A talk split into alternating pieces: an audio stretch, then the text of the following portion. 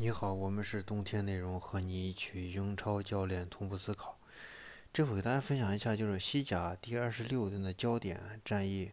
皇马二比零赢巴萨这场比赛。首先，我觉得啊，就是两个球队对自己的定位是有差别的。呃，首先我们说一下皇马，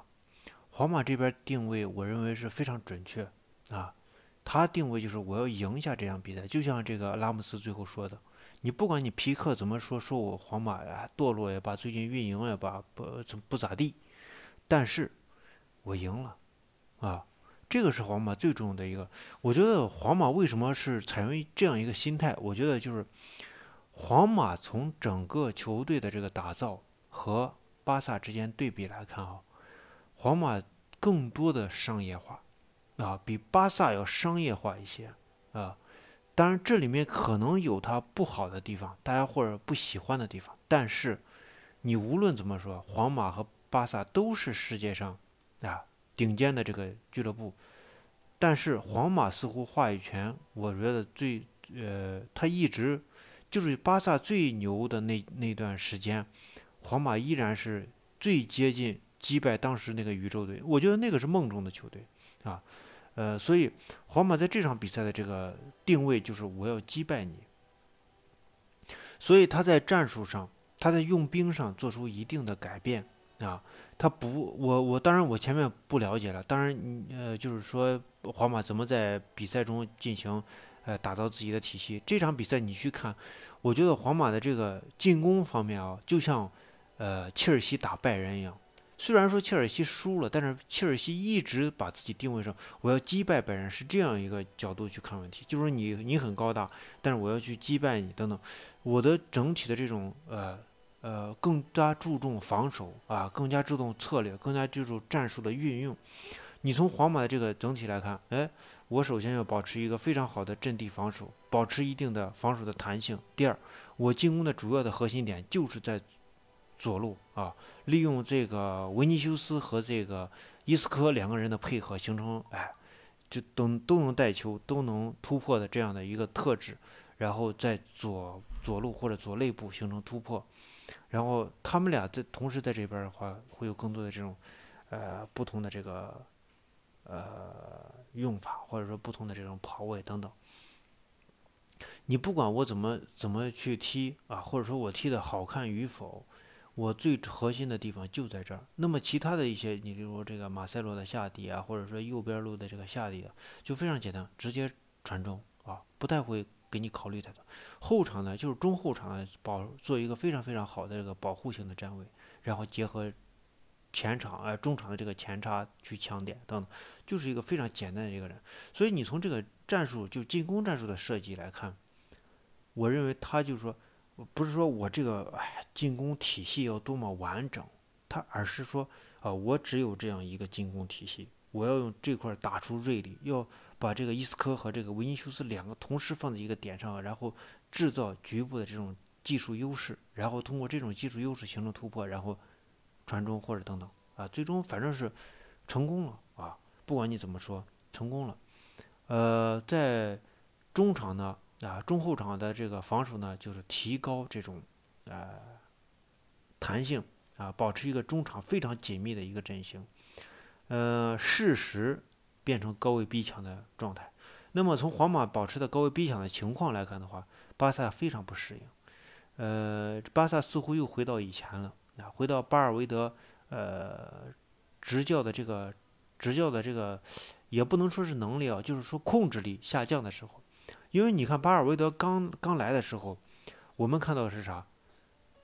巴萨竟然踢的是四四二，啊，而且能看到巴萨竟然采用了这个长传呀、反击都有，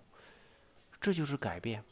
这本来就是一个正确的道路，但是没想到不断不断这样持续下去，反倒使巴萨发生了变化。巴萨又回到了以前，觉得我们哦，我们要传控型的踢法等等这些这些东西，最终又。又回回去，就是你的变化。有人一直给巴萨说：“啊，我们要保持传控的这个体系，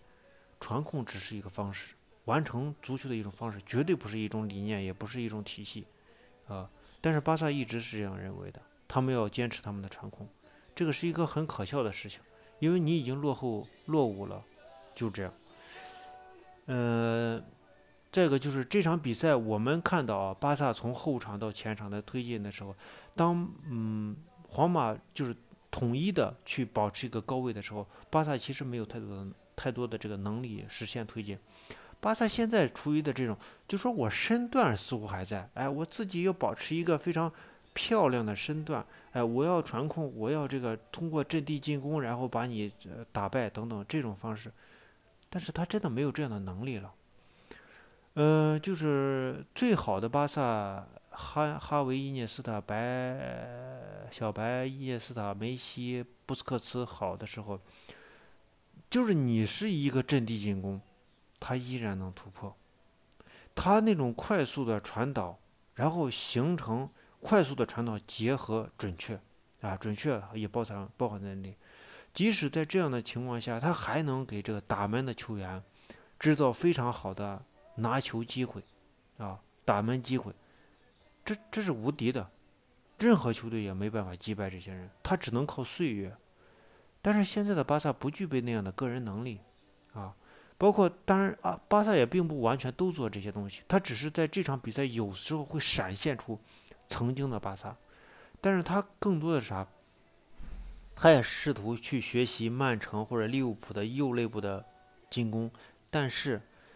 我们看到的是这个比达尔或者说是阿图尔在右肋部去接球的时候受到巨大的，呃，这个卡塞米罗或者说是巴尔韦德的这种压制或者压迫。因为他学的太死板了，所以这个内部接球的这个球员呢，给其他球员提供的球的质量并不高，而且大多数回接球都是回接给了中场，回接给中场的话，威胁性就不大。要么就是人家那个谁，要么就是人家那个，呃，皇马把他逼得太靠外了，他整体的这种进攻的重心，他保持在接近中场的区域，那么对于对方球门威胁太小。那么有几次巴萨形成了一个非常好的机会，大家仔细去看就会发现，巴萨形成好机会的时候，往往是啥，在右路吸引重心以对出防守重心以后，突然将球横传到左路，然后左路，呃，这个呃这个利用这个谁，利用这个德容或者格雷格列兹曼的这个呃这个配合，十七分钟就完成一次，形成格列兹曼的这个突破，然后打门，形成打门，当然没有打进，但是这已经形成威胁。所以，巴萨每一次完成有威胁的进攻的时候，都是有这种空间的变化，最后找到一个非常好的大的空间。例如，有几次皇马在高位逼抢过程中，由于没有形成默契，整个后卫线中后场没有前提，事实前提，导致了这个第一第一条线，皇马第一条线压上去以后，第二条线没有跟上，这块形成阿图尔和这个。呃，比达尔有几次非常好的空位拿球机会，然后他利用空位拿球打到左路的时候，巴萨就逐渐开始停球，一看前面没有人，就开始停球。这样一停球，等着皇马啪一一落到阵地防守的时候，这时候又要去打打一个进攻。但是你去看皇马，皇马从后场到前场的推进往往是啥？非常简单，非常快速，直接推进到前场，然后非常用非常简单的方式去打巴萨。那么。皇马的这种体系，你远了说叫穆里尼奥的理念，你近了说叫谁的理念？叫二十三轮不败艾呃这个艾米丽的阿森纳的理念。那二十三轮不败，艾米丽带的阿森纳按二十三轮不败，深刻的给我们诠释了什么叫做以时间换空间的这种理念啊，时空转换就是这么来的。只不过是艾米丽让这个球员啊，就是说球员感觉艾米丽你。还是，呃，对他是可能是有一些意见，但是艾米丽的那种方式呢，他是是用时间换空间，但是艾米丽的那种方式可能会导致大量的伤病，这是肯定的，因为我们看到他就是快速的这种进攻，快速的这种突然间时空间的这种变化，它会造成一种啥，而且是快速的这种传切快呃反击，这样会造成啥？会造成对方在防守过程中时刻都无法处于一个良好的阵地防守，而是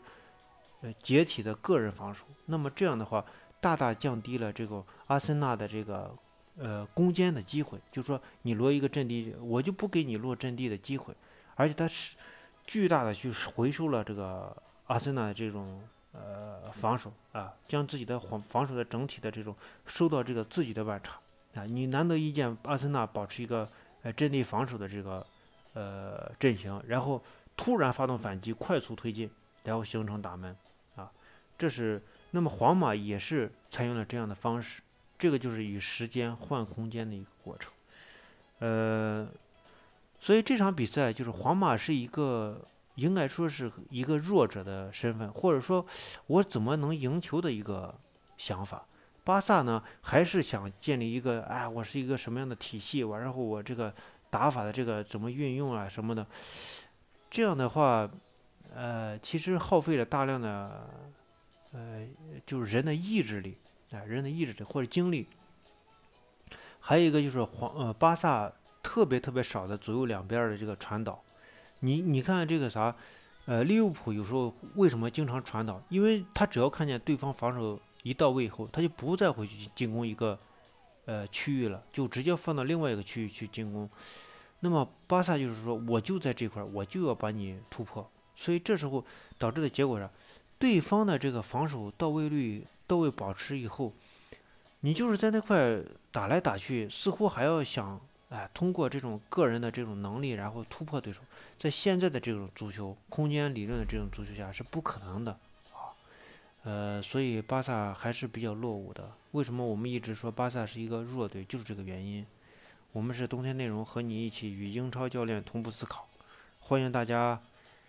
到西安帕帕亚意大利西餐厅南门店吃饭，谢谢。